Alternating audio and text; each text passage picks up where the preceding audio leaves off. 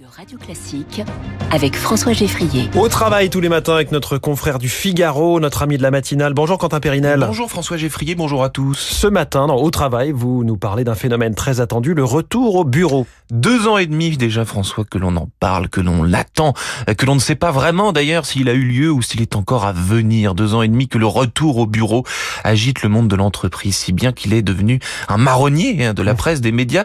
Et ce n'est pas fini au contraire, hein, si l'on en croit cette information du Figaro qui évoque une véritable guerre froide entre les salariés d'un côté et les entreprises de l'autre, les deux parties ayant des avis et des ressentis qui sont aux antipodes les uns des autres. Le retour au bureau, François, c'est avant tout l'histoire d'un grand cafouillage, une grande incompréhension, révèle une étude parue cette semaine, donc réalisée par Opinionway et Slack. Alors dites-nous la vraie vérité véritable concernant le retour au bureau, Quentin. Eh bien, la vraie vérité véritable, François, c'est un bras de fer qui oppose les employeurs et leurs salariés, les personnalités des uns et des autres, les générations aussi. L'équation est très complexe à résoudre. Chacun souhaite des choses que le voisin évite, etc.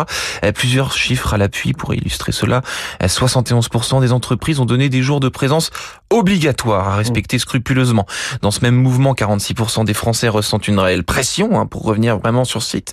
Et pourtant, 62% des travailleurs souhaitent travailler à distance au moins la moitié de la semaine.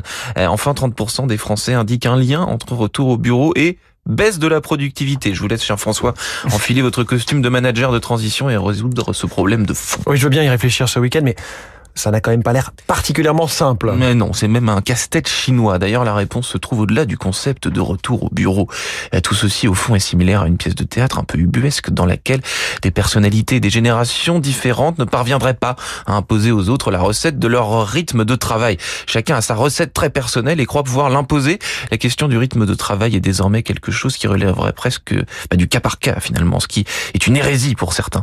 Et enfin, François, les braises encore chaudes de la crise sanitaire qui a largement démocratiser le télétravail pour l'école blanc, a également détérioré les relations entre nouvelles et anciennes générations. Il va falloir se parler hein, et faire des concessions d'un côté comme de l'autre. Merci beaucoup Quentin Périnel. Au travail tous les matins, c'est à 7h moins le quart sur Radio Classique. À demain Quentin. À demain François.